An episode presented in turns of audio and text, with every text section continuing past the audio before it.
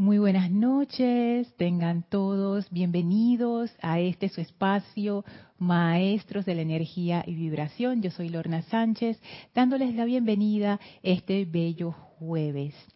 Antes de proceder con la parte introductoria y muy importante, que es la parte de la visualización, voy a tomarme un momentito. Ay, aquí estoy viendo a Laura hasta Guatemala. Saludos, Laura, para ver si todo está en orden Perfecto. Parece que el sonido está bien, el video también. Así es que sin más. Hola, Marian. Wow. Wow, ahí está Marian contando una historia de, cómo, cómo renació su compañía de internet. Esa historia, ahora la leo, está, está como sorprendente. Bueno, vamos a iniciar con la visualización para conectarnos con la energía de los maestros ascendidos. Por favor, cierren sus ojos, relájense, espalda vertical, sin tensión, tomen una inspiración profunda. Sostengan unos segundos y exhalen, sintiendo esa relajación. Inhalen profundamente. Sostengan unos segundos y exhalen. Sientan cómo van entrando con estas respiraciones profundas a su propio ritmo dentro de ese aquietamiento del vehículo físico que lleva a un aquietamiento mental y emocional. Sientan como al tiempo que se van aquietando, esa energía de la presencia de Dios se va haciendo tangible en y a través de ustedes. Visualicen una gran llama cristalina en su corazón, flameante, divina, que ahora se expande cubriendo su vehículo físico, etérico, mental y emocional. Esta es la llama de la ascensión, en su aspecto purificador más poderoso. Visualicen y sientan cómo esa llama va transmutando toda la energía discordante. Visualicen esa energía discordante como oscura y pesada y como esta llama al atravesarla hace que toda esa pesadez se disuelva y se transforme en luz. Y al tiempo que esto está ocurriendo, se van sintiendo cada vez más livianos, más jubilosos, más plenos en esa radiación de la presencia de Dios que ahora fluye a través de ustedes sin interrupción alguna. Visualícense como seres luminosos y entren a la presencia ascendida del amado Maestro Serapis Bey. Visualicen cómo entran dentro de su cuerpo de luz y cómo somos elevados todavía más por esa gran actividad ascensional que el Maestro es. Sentimos cómo se expande nuestra conciencia, se expande, permitiendo que la presencia se manifieste conscientemente a través de nosotros, la sentimos expandiéndose, esa vida en expansión a través de nosotros. Enviamos nuestra gratitud al Maestro por permitirnos visitar su hogar una semana más y ahora el maestro abre frente a nosotros un portal, el maestro sonriente y contento de que estemos allí. Y ese portal nos lleva al sexto templo. Atraviesen ese portal en conciencia. Y ahora estamos en ese desierto hermoso, atravesado por ese sendero de luz. Y a nuestro lado está la amada maestra ascendida Nada contenta también de recibirnos una semana más. Visualícenla envuelta en su radiación de puro amor divino impersonal. Y ahora, amada Maestra Ascendida, nada te pedimos que descargues a través de nuestra conciencia ese amor y esa conciencia de impersonalidad que tú eres, de manera que podamos comprender esta enseñanza claramente y llevarla a la acción. Y para nuestra sorpresa, el amado Maestro Ascendido Serapis Bey también ha atravesado el portal y está a nuestro lado. Y juntos los tres vamos caminando a través de ese sendero de luz. A uno de nuestro, a nuestro lado la maestra, al otro lado el maestro. Nos sentimos dentro de esta doble actividad de amor ascensional que abre nuestro entendimiento y llenos de gratitud hacia estos seres de luz, vamos a adentrarnos en esta enseñanza. Con gran amor y reverencia en nuestro corazón, tomamos ahora una inspiración profunda. Exhalamos y abrimos nuestros ojos. Bienvenidos todos nuevamente a este su espacio, Maestros de la Energía y Vibración. Yo soy Lorna Sánchez, gracias por estar aquí.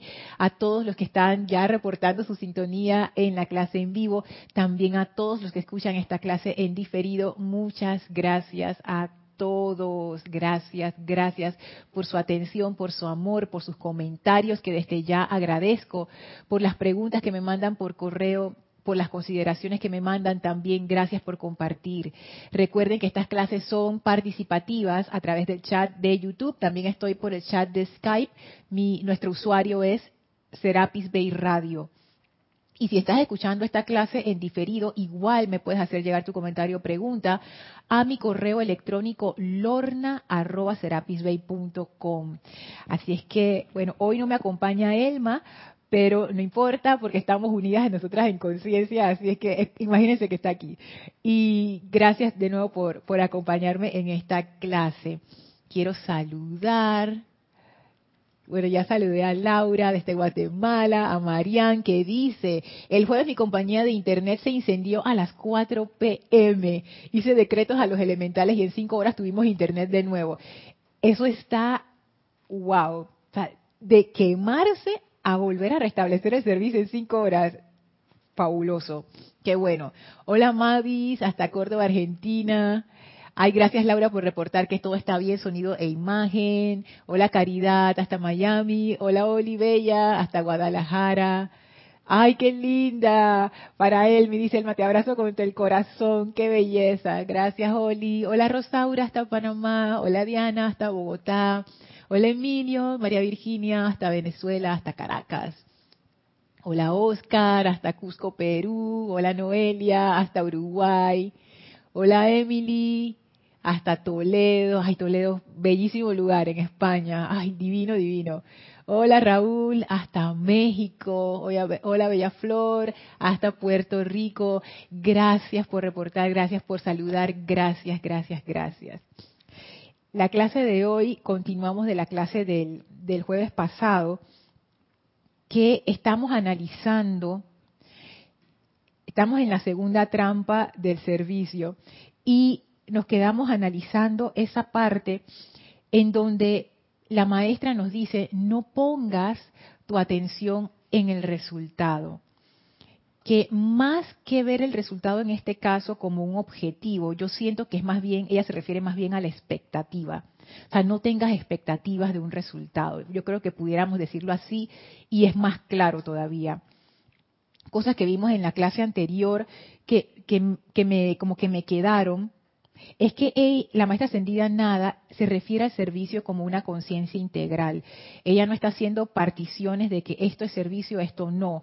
Ella va más allá. Ella no ve el servicio como una actividad que uno hace en el mundo físico, ella lo ve como una conciencia. Es más, ella lo ve la mezcla de ambas. Ella ve que producto de una conciencia que está en unicidad con la presencia, lo que uno hace está como cargado con esa conciencia y eso se convierte en un servicio.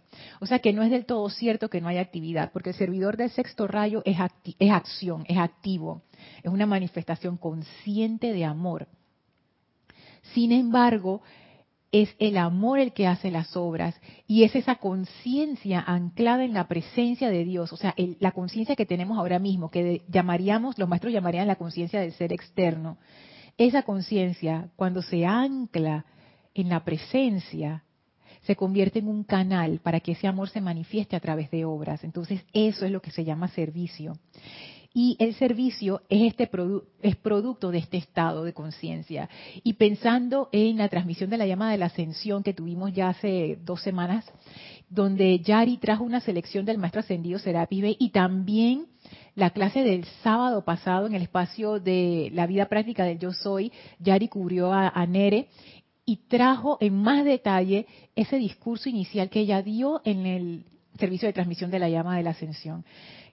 Si pueden, escuchen la clase porque está muy buena y me gusta los puntos que Yari tomó me parecen tan interesantes con respecto a lo que hemos estado viendo en estas clases. Algo que Yari menciona varias veces es el estado de gracia.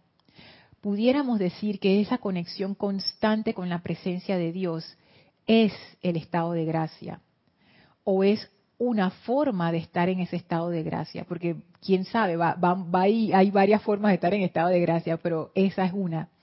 Y también tiene que ver con otra cualidad, ya no me acuerdo quién la había mencionado en alguno de los chats que yo me quedé con eso, yo creo que fue Marlene, la paz. La cualidad de la gracia y la cualidad de la paz, ambas se asocian con el sexto rayo. Y yo creo que después de ver esta parte del servicio vamos a ir gravitando suavemente hacia considerar esas cualidades, la cualidad de la gracia, la cualidad de la paz, y de seguro nos vamos a encontrar a los ángeles por ahí en el camino, porque ellos son representaciones de esas cualidades. Cómo se entretejen todas las cualidades de un rayo es cuando uno empieza a ver las relaciones y los puntos en común, es bien interesante porque eso hace que uno empiece a comprender, bueno, cuál es la esencia del rayo, cuál es su efecto en los seres humanos, qué, qué te enseña ese rayo, qué, qué energiza dentro de un ser autoconsciente. Otra cosa interesante es que en la clase anterior me quedó que el gozo de este tipo de servicios no está en recibir el resultado, el gozo está en hacerlo, el gozo está en el dar.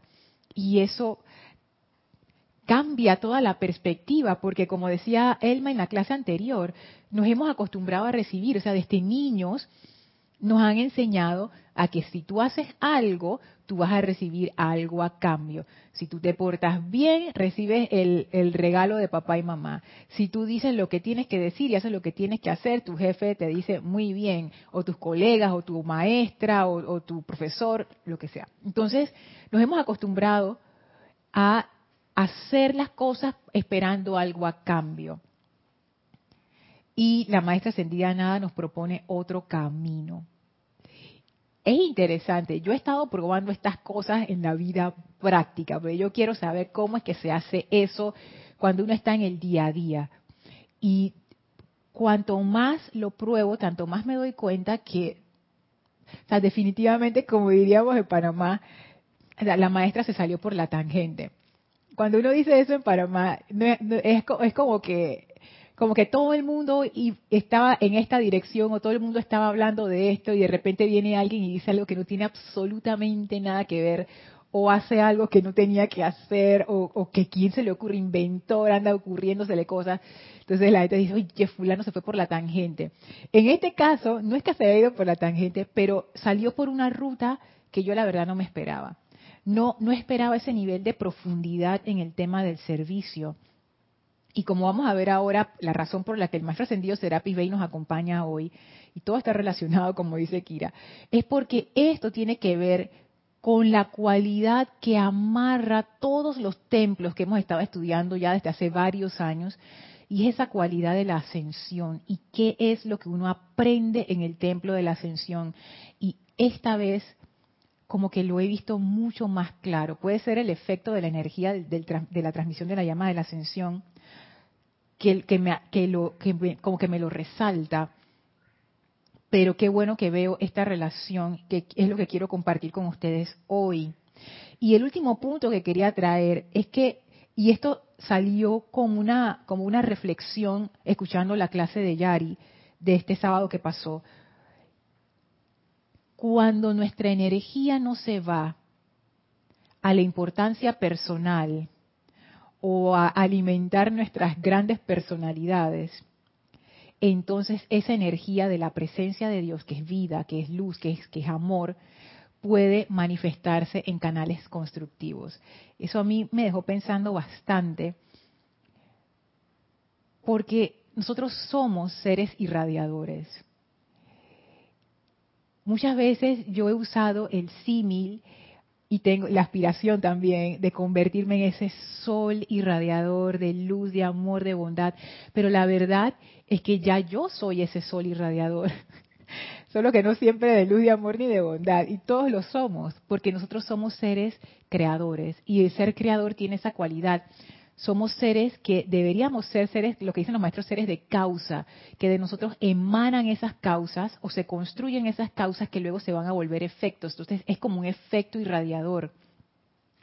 Y si mi energía, que es como quien dice mi, mi no sé, la, fuente de vida, como la energía de, de una computadora, imagínense que una computadora que no tenga baterías, como las laptops o una computadora que necesita estar conectada. O sea, si tú no la conectas, ella no, no funciona porque no tiene energía. Tú la tienes que conectar o le tienes que poner sus baterías. Entonces yo veo que esa es la energía de la presencia en nosotros y esa energía siempre está ahí, siempre está conectada. Y la pregunta es, ¿a dónde se está yendo esa energía? Y uno se da cuenta por las cosas que ocurren en la vida de uno no es que absolutamente todo sea producto de nuestro propio pensamiento y sentimiento, porque recuerden que nosotros compartimos el planeta con 7 mil millones de, seres autoconscientes más. Todo se vuelve como una gran trama, ¿no? Uno no es que está aislado y, lo que tú ves en tu mundo es solamente el tuyo, no. Es más, incluso el amado Mahashohan nos dice, creo que es él, que el cuerpo, el cuerpo emocional de la humanidad es uno. O sea, imagínense eso. pero bueno, es esa, esa capacidad, esa, esa cualidad inherente, esa característica, perdón, esa característica inherente de los seres autoconscientes de ser seres irradiadores. Entonces, si mi energía se está yendo hacia la importancia personal, no está creando esa vida, ese mundo que yo quiero para mí.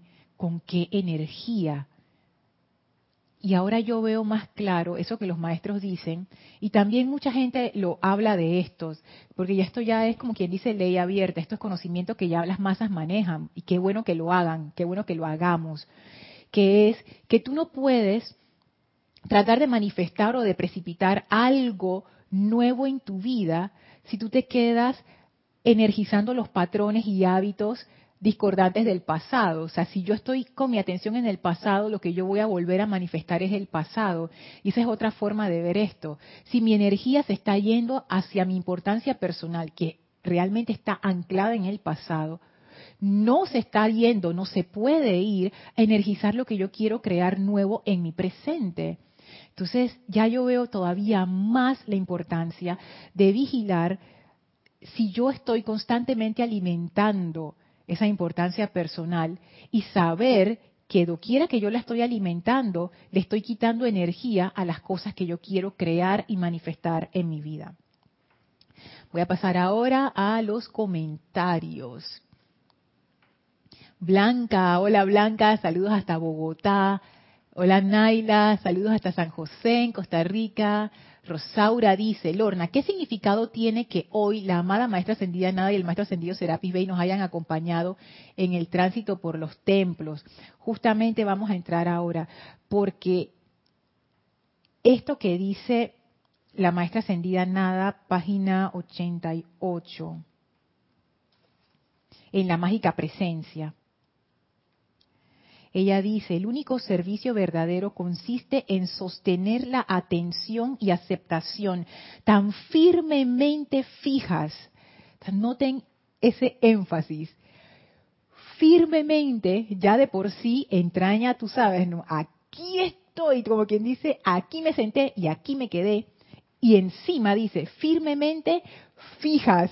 Como quien dice, si tenías alguna duda, te la quito firmemente fijas sobre el gran maestro interno, el único productor. Tiene que estar, que tenemos que sostener la atención y la aceptación tan firmemente fija sobre ese gran maestro interno que la mente externa se llene tanto con la presencia interna que naturalmente cada actividad del día se convierte sin siquiera considerarlo en el servicio divino perfecto del momento.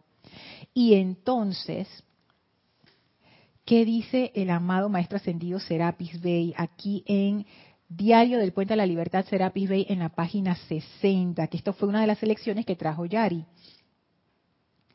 Las disciplinas en Luxor están diseñadas para volver la atención, conciencia, mundo emocional y personalidad hacia adentro, hasta que desde el centro corazón del ser se proyecte conscientemente y a voluntad todo lo que se requiera para adelantar esa parte del plan divino que el individuo encuentra a mano para exteriorizar.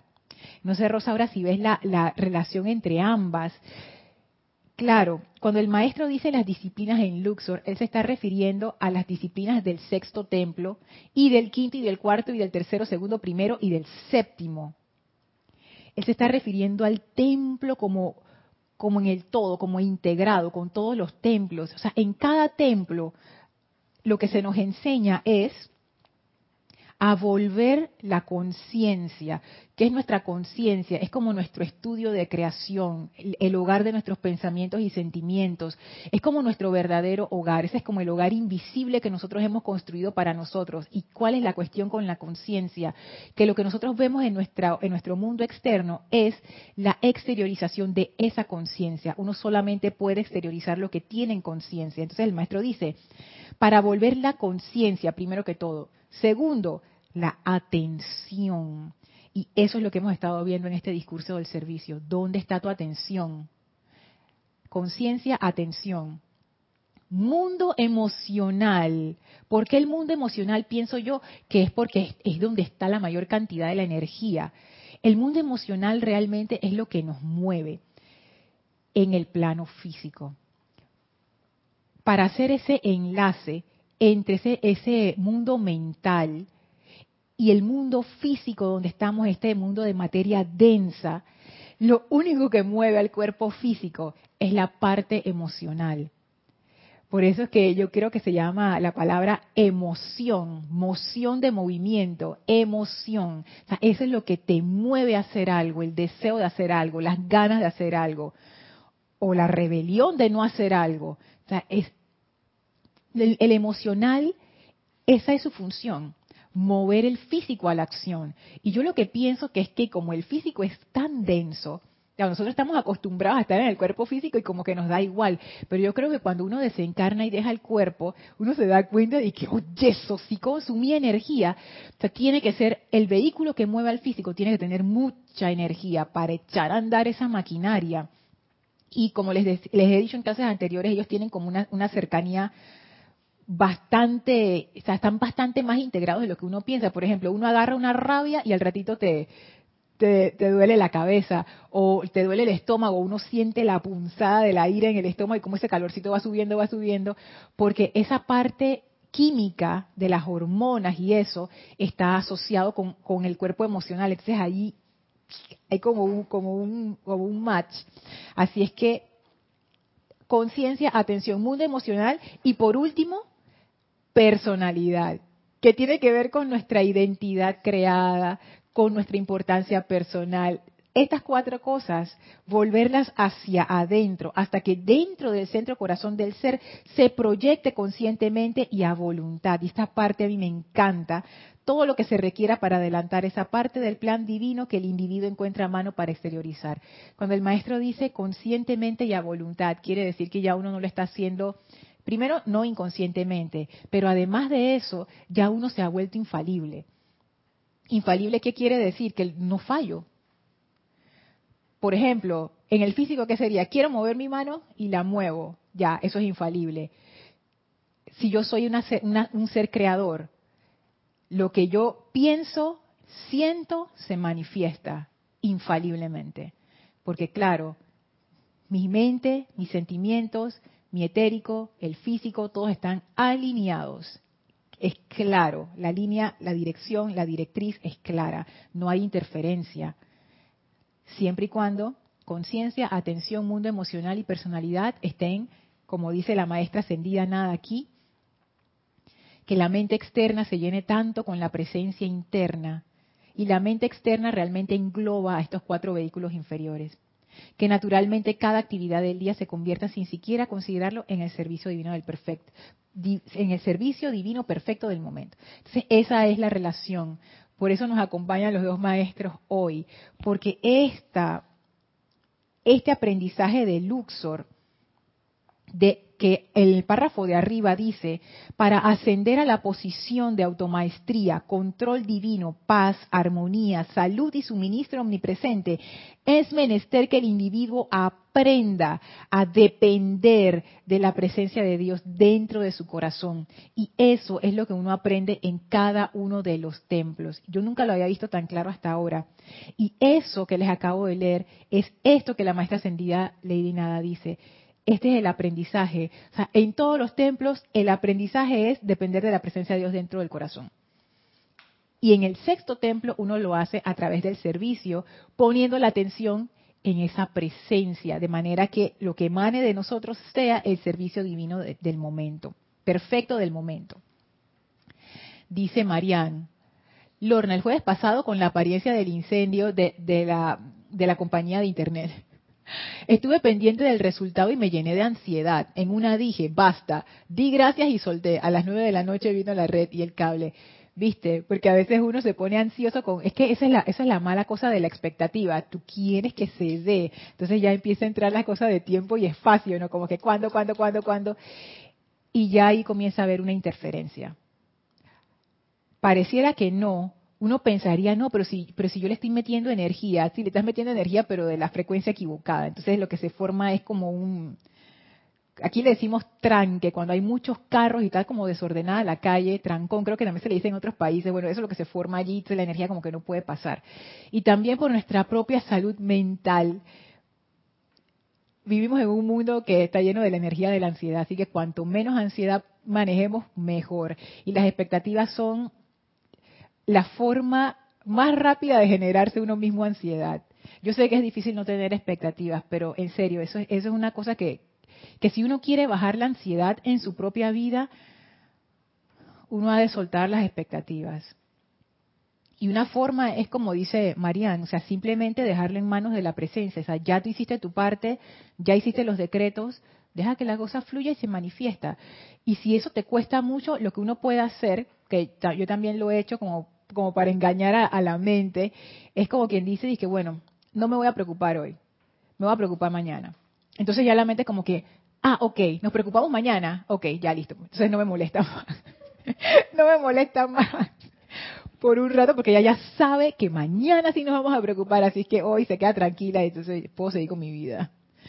David desde Nicaragua, bendiciones. Iván, abrazos hasta México. Graciela también, hasta Michoacán, en México. Adriana, hasta Osimani, hasta Montevideo, Uruguay. Gracias a ti, Adriana.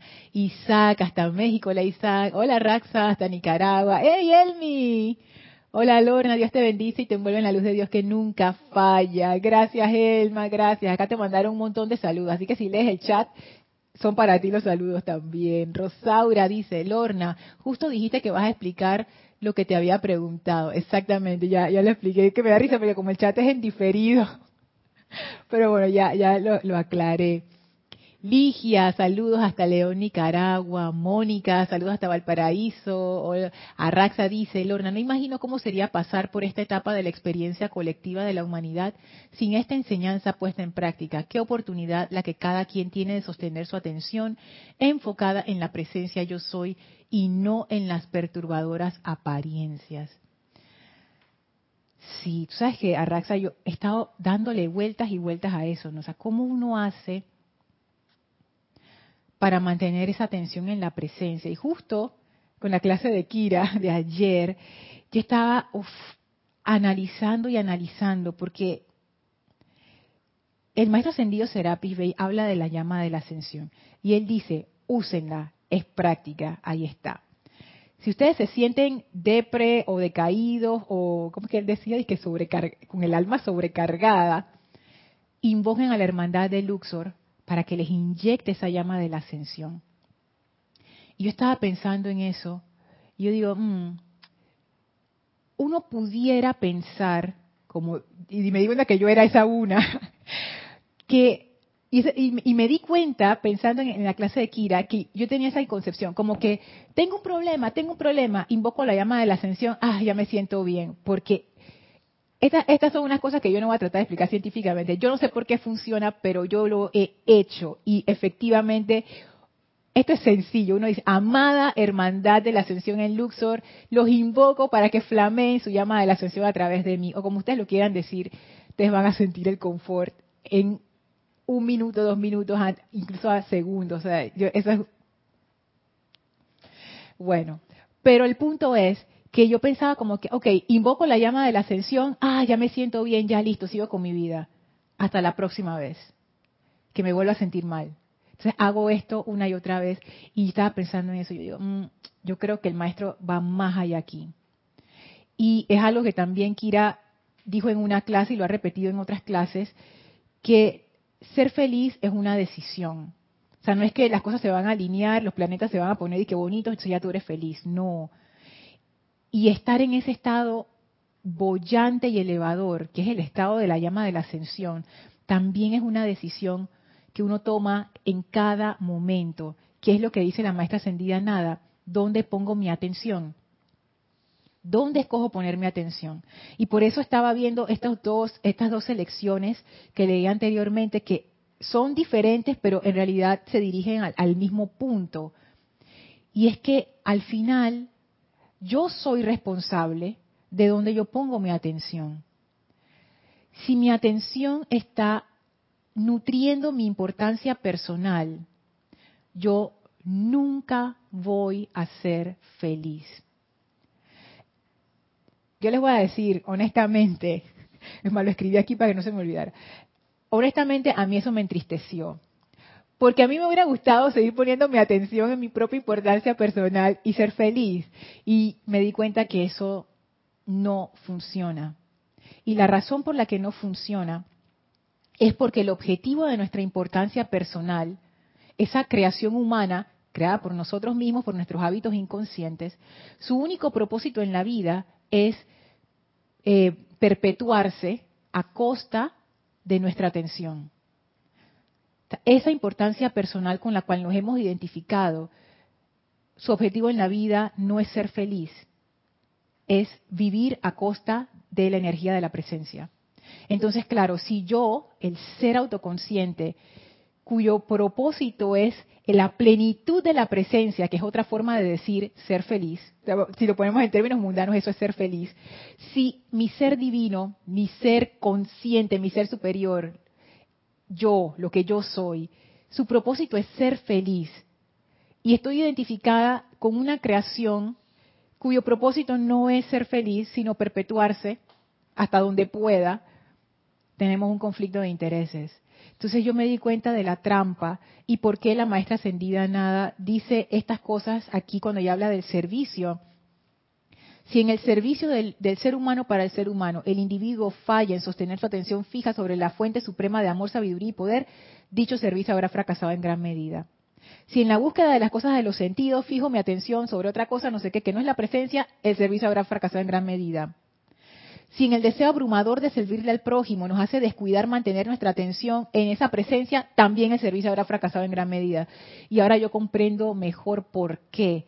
Porque si, decir que la atención está en la presencia es otra forma de decir que la atención no está en la importancia personal. Si yo no estoy pensando en mi importancia personal, yo estoy dentro de lo que es impersonal, porque mi atención no se está yendo para allá. Entonces, cada vez que mi atención se va hacia la importancia personal, no, su resultado no va a ser la felicidad. Su resultado va a ser perpetuar lo que ya existe y confirmarnos una vez más que sí, nosotros tenemos la razón, sí es cierto, porque nos estamos quejando y eso es así y justificamos y todas esas cosas mentales, que todos esos procesos que a uno le vienen cuando uno está teniendo una dificultad y quedamos entrampados en esa importancia personal, todo eso es simplemente alando la energía de la presencia para nutrirse todavía más. Nunca resuelve nada. Ustedes saben que uno siempre tiene esa voz crítica dentro de la mente de uno, que a veces cuando uno hace una cosa y la hace mal, la voz crítica dice que, tonta, no sabes cómo hacer las cosas, no sé qué, esa, esa malvada voz que siempre habla mal de uno. Que ojalá alguno de ustedes no la tenga, porque hay gente que dice que yo nunca escucho esa voz crítica. Hay gente que somos como más sensibles a eso que otros, y yo me di cuenta, yo soy una de esas personas. Entonces, una vez yo me puse a escuchar, tú también, Kira, una vez yo me puse a escuchar la voz crítica, y estaba hablando las pestes que siempre habla de mí. O sea, ella vive en mi cabeza y habla mal de mí. O sea, qué ¿no? Y entonces, yo estaba escuchando y, ¿sabes qué? Yo le pregunté, dije, o sea, ¿tú me vas a ayudar? ¿O tú nada más estás hablando aquí? Y después me, hice, me, puse a hacer un recuento. Yo dije, esta voz crítica jamás me ha dado la solución a un problema. Nunca. Lo único que hace es decirme lo mal que lo hice, lo mala que soy, lo no sé qué, todos los defectos, y al final, ¿en qué me resuelves? nunca me has ayudado. Te pones a hablar ahí tonterías y al final no me dices qué hacer, ni cómo salir de la situación, ni nada. Y en ese momento yo caí en cuenta, ¿yo qué hago escuchando esta voz crítica? Desde ese momento, cada vez que ella comienza a hablar, yo nada más como la, que la miro y ella se queda callada, pero sabes que no. Porque al final lo que uno quiere es resolver la situación. Y ella no te va a ayudar y jamás te ha ayudado y nunca te ha ayudado y nunca te va a ayudar tampoco.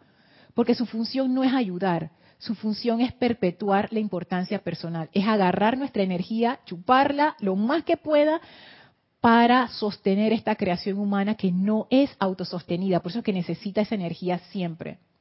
Entonces, la presencia, que es esa voz interna que sí te ayuda, ah, entonces esa no la escucho. Porque estoy escuchando a la otra. Ah, y la voz de la presencia, esa sí es la que te dice, haz tal cosa, te vienen las ideas, ve por acá. Esa es la voz que sí ayuda y que nunca te dice nada así horrible ni, ni, que, ni que te baje la, la energía. Entonces, esto que, que decía Arraxa acá, no me imagino cómo sería pasar por esta etapa de la experiencia colectiva de la humanidad sin esta enseñanza puesta en práctica. Qué oportunidad la que cada quien tiene de sostener su atención enfocada en la presencia yo soy.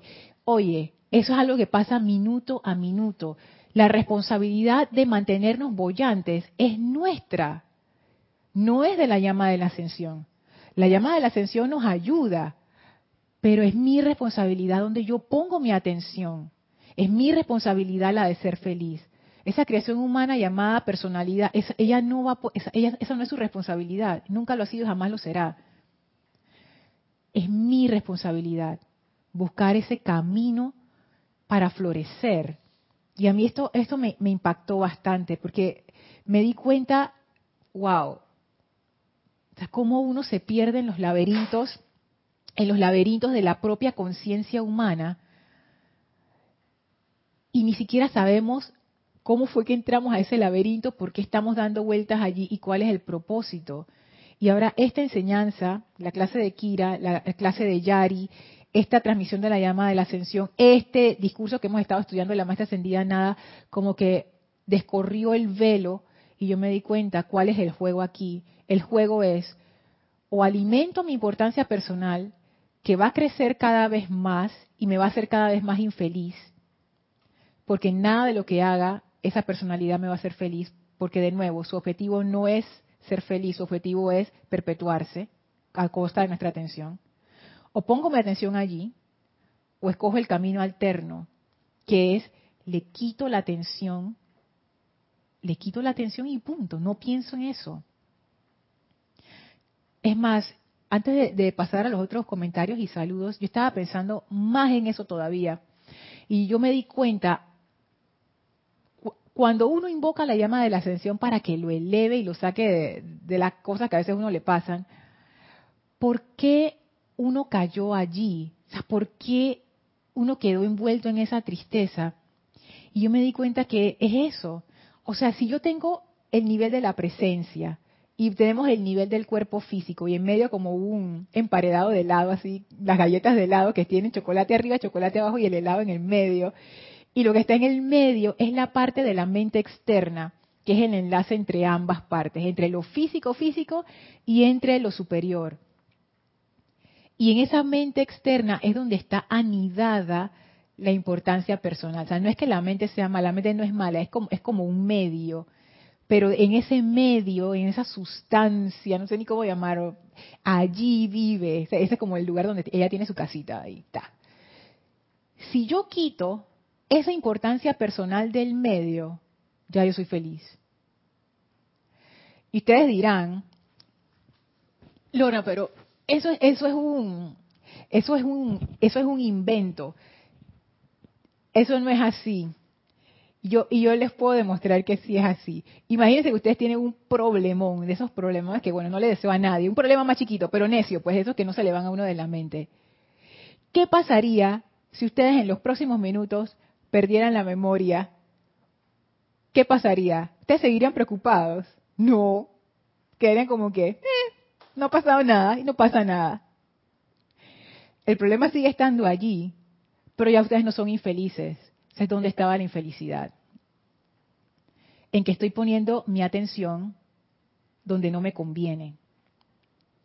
Por eso ya yo entiendo más todavía por qué los maestros dicen, cuando tienen un problema, quiten la atención del problema, o sea, quiten la atención de esa importancia personal, quítenla de ahí, aquíétense, que esa es la forma de quitarlo, eleven su atención a la presencia lo más alto que puedan, distanciense lo más que puedan de esa importancia personal que solamente trae ansiedad y expectativas, y ahí hagan el llamado. Quietecitos, esperen la respuesta, que eso sí las va a ayudar, y tomen acción. Pero no vuelvan a poner su atención en esa importancia personal, porque recuerden que eso es como un magneto, o sea, literalmente es un magneto. Uno incluso puede sentir, cuando uno es más consciente y uno es más vigilante, tú incluso puedes sentir cómo te llama, cómo te ala la atención una y otra vez. Cuando tú no le haces caso, tú empiezas a sentir como ese tirón. Y yo pienso que los maestros ascendidos usan esos términos, ahora lo pienso, antes no, no se me había ocurrido. Usan esa, esa palabra, ellos usan un término que es tirón magnético. Yo creo que es que si uno tuviera la visión interna, uno pudiera ver cómo te alan, o sea, cómo alan tu atención, ponme atención, así como hacen los perritos o los niños cuando están chiquititos, ponme atención y te buscan y te alan y te corretean por ahí hasta que te te trepan encima y todo de uno y te rasgan para que tú los veas y les pongas atención. Y eso ocurre. Eso ocurre con nuestra propia importancia personal. Entonces, eso que dice Arraxa, wow, o sea, efectivamente, poner la atención en la presencia, pero ahora yo tengo como más comprensión de lo que entraña poner la atención en la presencia, gracias a la llama de la ascensión también. Y darme cuenta que mantenerme bollante, mantener mi conciencia en alto es mi responsabilidad, no la responsabilidad de los maestros ni de la llama. Y también me di cuenta de otra cosa que les voy a contar después de, terminar aquí de leer los comentarios, que son estas sutilezas que uno, cuando uno las lee, uno dice, ay, qué buena idea, pero cuando tú las pones en práctica, en situaciones así como, como difíciles, tú te das cuenta ¿dónde está el meollo del asunto? O sea, ¿por qué esto no es tan fácil? Aunque es sencillo de entender, ¿por qué no es tan fácil aplicarlo? No es que no se pueda, sí se puede, pero cuando uno comprende por qué la cuestión se enreda, eso es una gran ventaja. Hola Leticia, saludos hasta Texas, Estados Unidos. Wow, había más comentarios de los que pensé. Ok, Rolando, hola, hasta Valparaíso, Chile. Irma, hola, hasta Venezuela. Hola, Alonso, hasta Colombia. Emilio pregunta, Lorna, me surge una duda. ¿Quién aprende en los templos, la personalidad o la presencia? Es una integración. Yo creo que, yo creo que lo que ocurre en Luxor es como una integración. Es como cuando uno entra a Luxor, según el maestro, uno ya tiene cierto nivel de conciencia, uno quiere servir, dice el maestro, uno ya viene con ese deseo de servir, ¿qué, puedo hacer? Y ya uno tiene ese deseo de lograr la liberación, uno sabe que la liberación existe y todas estas cosas.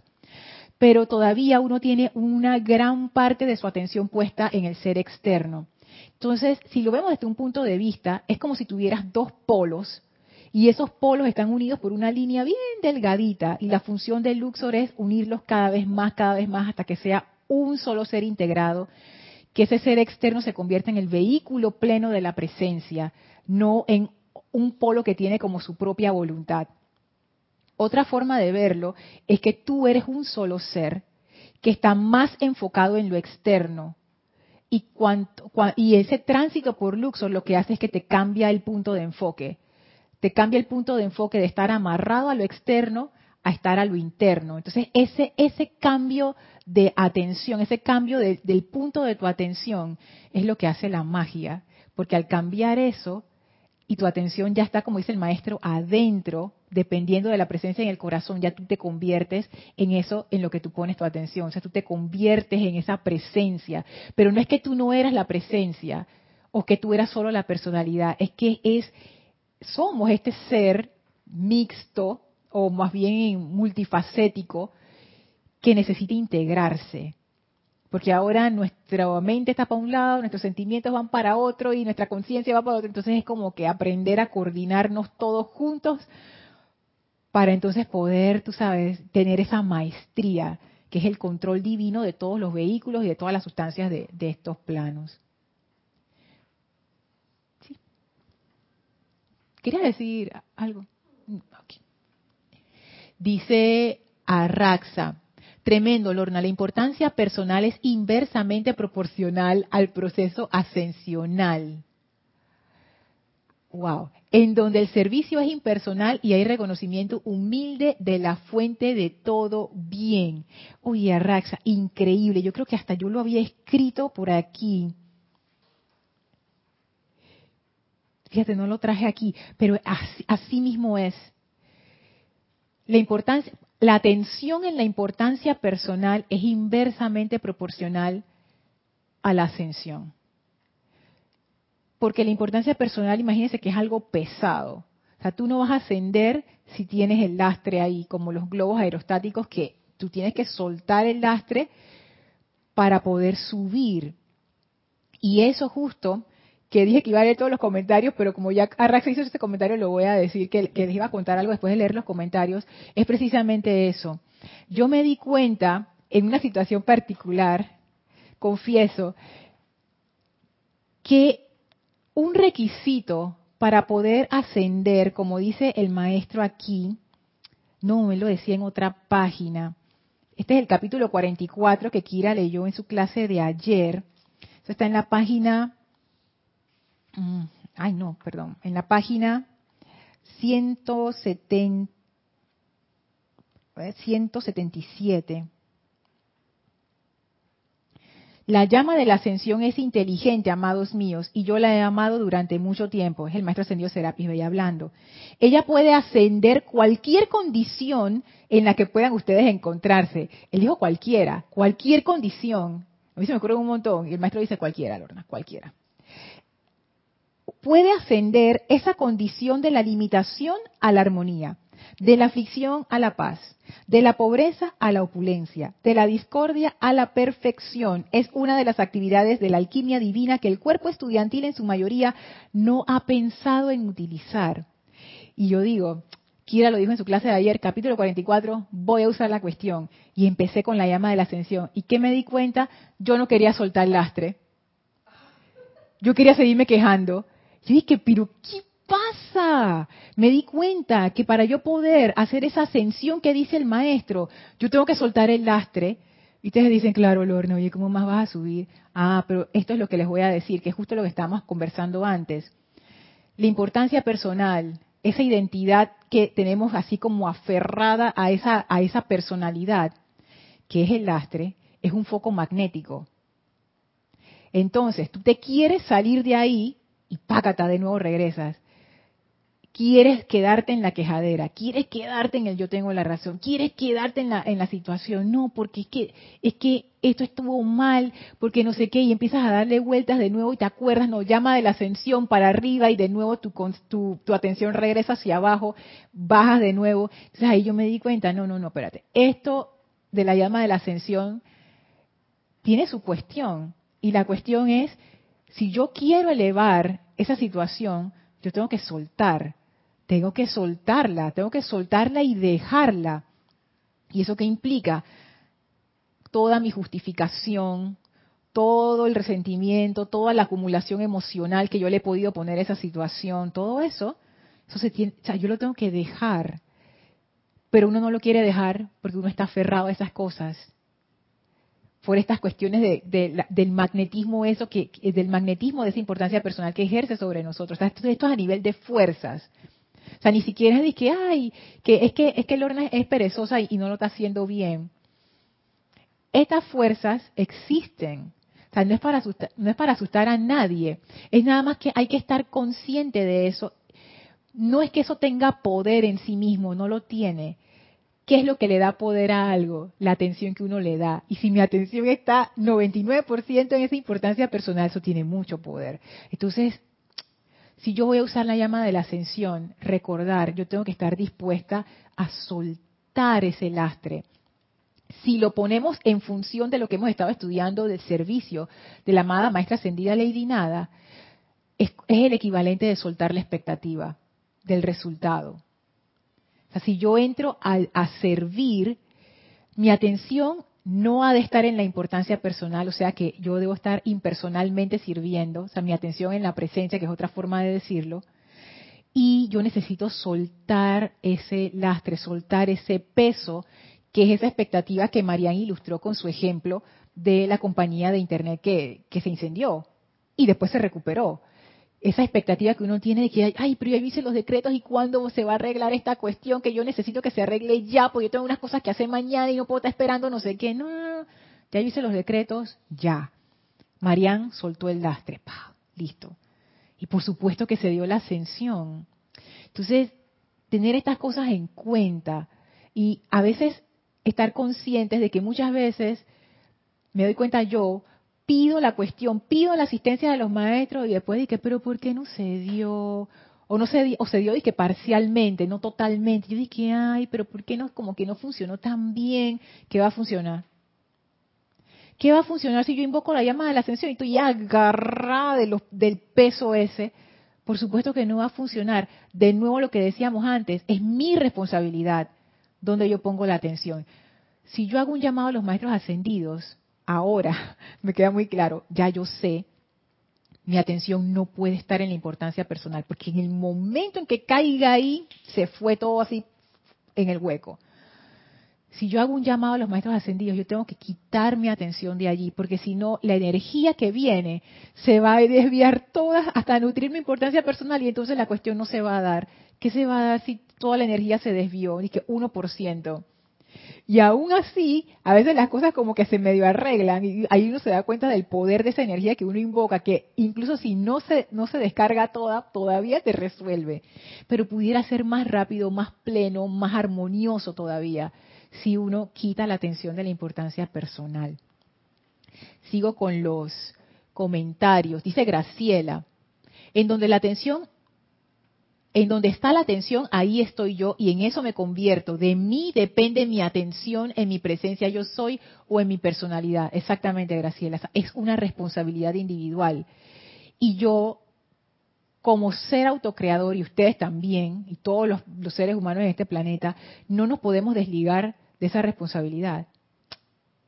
Sí lo podemos hacer, pero es el equivalente de montarte en un automóvil arrancar el automóvil, salir a la calle, cerrar los ojos, soltar el timón. O sea, las probabilidades de que haya un accidente son altísimas.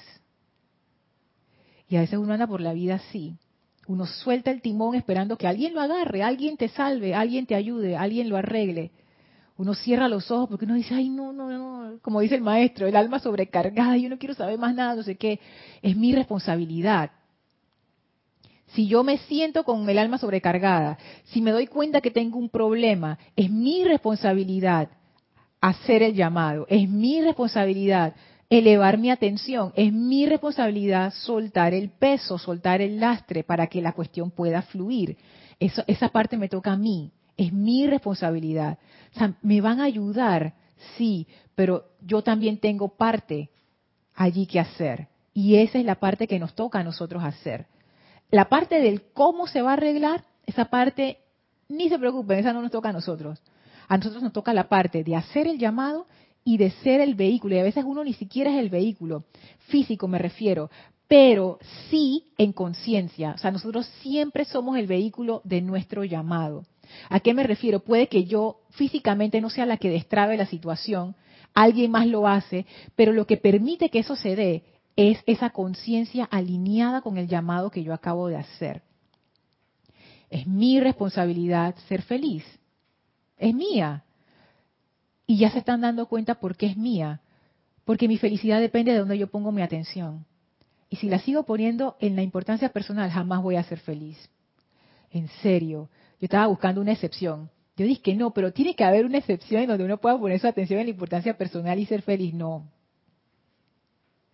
Busqué y busqué y busqué. Si a ustedes se les ocurre algo, me pueden decir, pero para probar si es así, ¿no? Pero no encontré. No encontré porque son dos objetivos totalmente diferentes, son ortogonales. O sea, uno va para un lado y el otro va para el otro lado. O sea, no, en ningún momento se encuentran.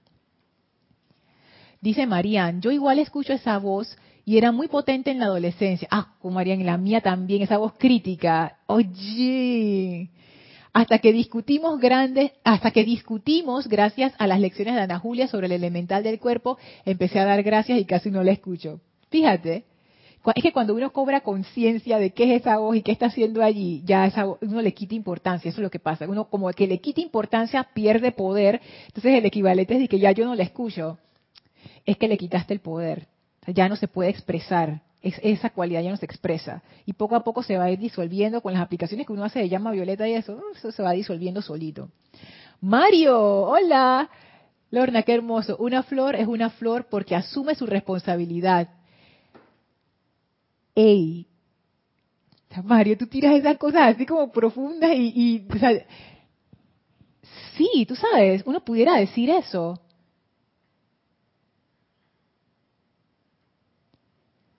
Wow, ¿tú sabes qué? Porque Dice Kira que si no la asumiera, la flor se desbarataría. Yo pienso que sí. Lo que pasa es que, claro, no, no va a ser con la conciencia de un ser humano porque esto es un ser elemental. Sin embargo, ¿dónde está la atención de ese ser elemental? En la flor. Me recuerdo el, el, bueno, ya ustedes lo habrán escuchado, el cuento del amado Elohim Tranquilidad de la flor de cinco pétalos, que él decía que el entrenamiento de un elemental es que ahí le ponen un patrón, un diseño, el elemental pone su atención en el diseño y él lo manifiesta. Si la atención se desvía por unos segundos, el diseño se disuelve. Entonces, en el caso de los elementales es todavía más radical esta cuestión. ¿Dónde yo pongo mi atención? Si el elemental de la flor, su atención está en flor. Yo soy, yo soy flor, como flor de, en Cabo Rojo. Yo soy flor. Y ahí está mi atención. Y todo en mi vida florece como una flor. Yo hago lo mejor que puedo como flor, porque yo soy esa flor. Y esa es mi responsabilidad. Lo que pasa también es que uno, yo, yo di que uno, y que echándole la culpa ustedes, no, yo, yo, yo. Yo pensaba en la responsabilidad como un peso, como que ah, tú sabes, no, este es mi deber, esto es lo que yo tengo que hacer, tengo, tengo, tengo.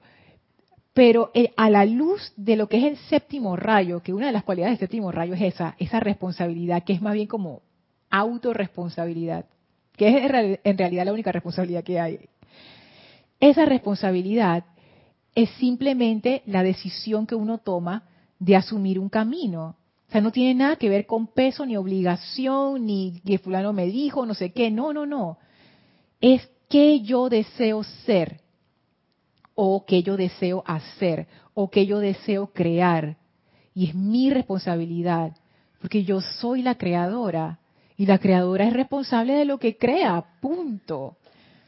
Si no, vean todas las demandas que a veces hay de que hicieron una medicina y la medicina le hizo daño a un poco de gente, entonces ¿A quién demandan? A la compañía. ¿Por qué la demandan? Porque la compañía fue la creadora. Porque tú como creador eres responsable de tu creación. Y yo como creadora soy responsable de lo que yo estoy creando. ¿Dónde yo estoy poniendo mi atención? eso, es lo, más importante, porque ese es como el instrumento, la varita mágica del creador, la atención. ¿Dónde estoy poniendo mi atención? Irma dice, Lorna, en la vida Mm, mm, mm, en la vida corriente la atención está en los ámbitos de lo personal. Creo que allí nunca seremos felices, ya que por más que hagamos siempre estamos bajo la crítica, la envidia, los intereses personales, las apariencias de salud. Así mismo es, Irma.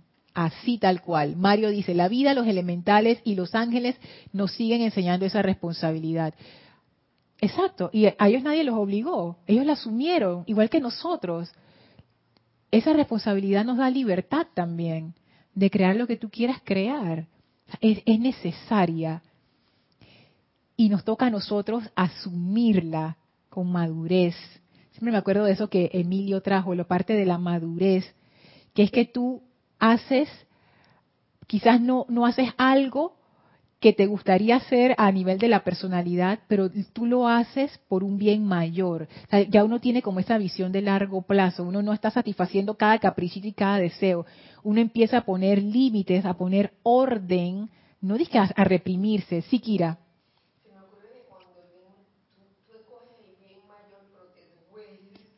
Ajá.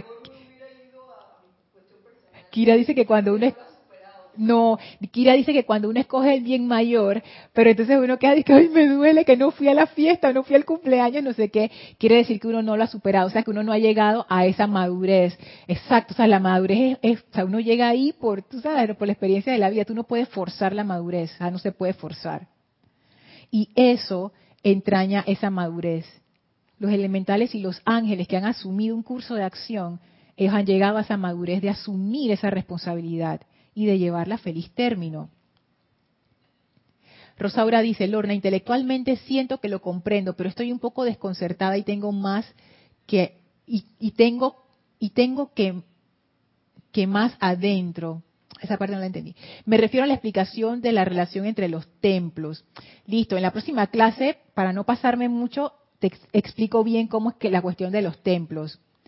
Ah, dice Rosaura, volveré a escuchar la clase. Pero de todas maneras es bueno refrescarlo, así que en la próxima clase lo, lo traigo. Hola Yami, saludos hasta la ciudad de Panamá. Mario, gracias. Gracias Caridad. Bueno, vamos a dejar la clase hasta aquí con esta doble actividad de ascensión y de sexto rayo. Vamos a despedirnos de, estos maestros ascendidos fabulosos. Por favor, cierren sus ojos, visualicen a la maestra ascendida Nada, el maestro ascendido Serapis Bey. Envíenle su abrazo de amor, sus bendiciones, su gratitud por esta enseñanza, por esta luz tan maravillosa que nos guía, nos guía hacia la victoria, hacia la plenitud, hacia la felicidad verdadera.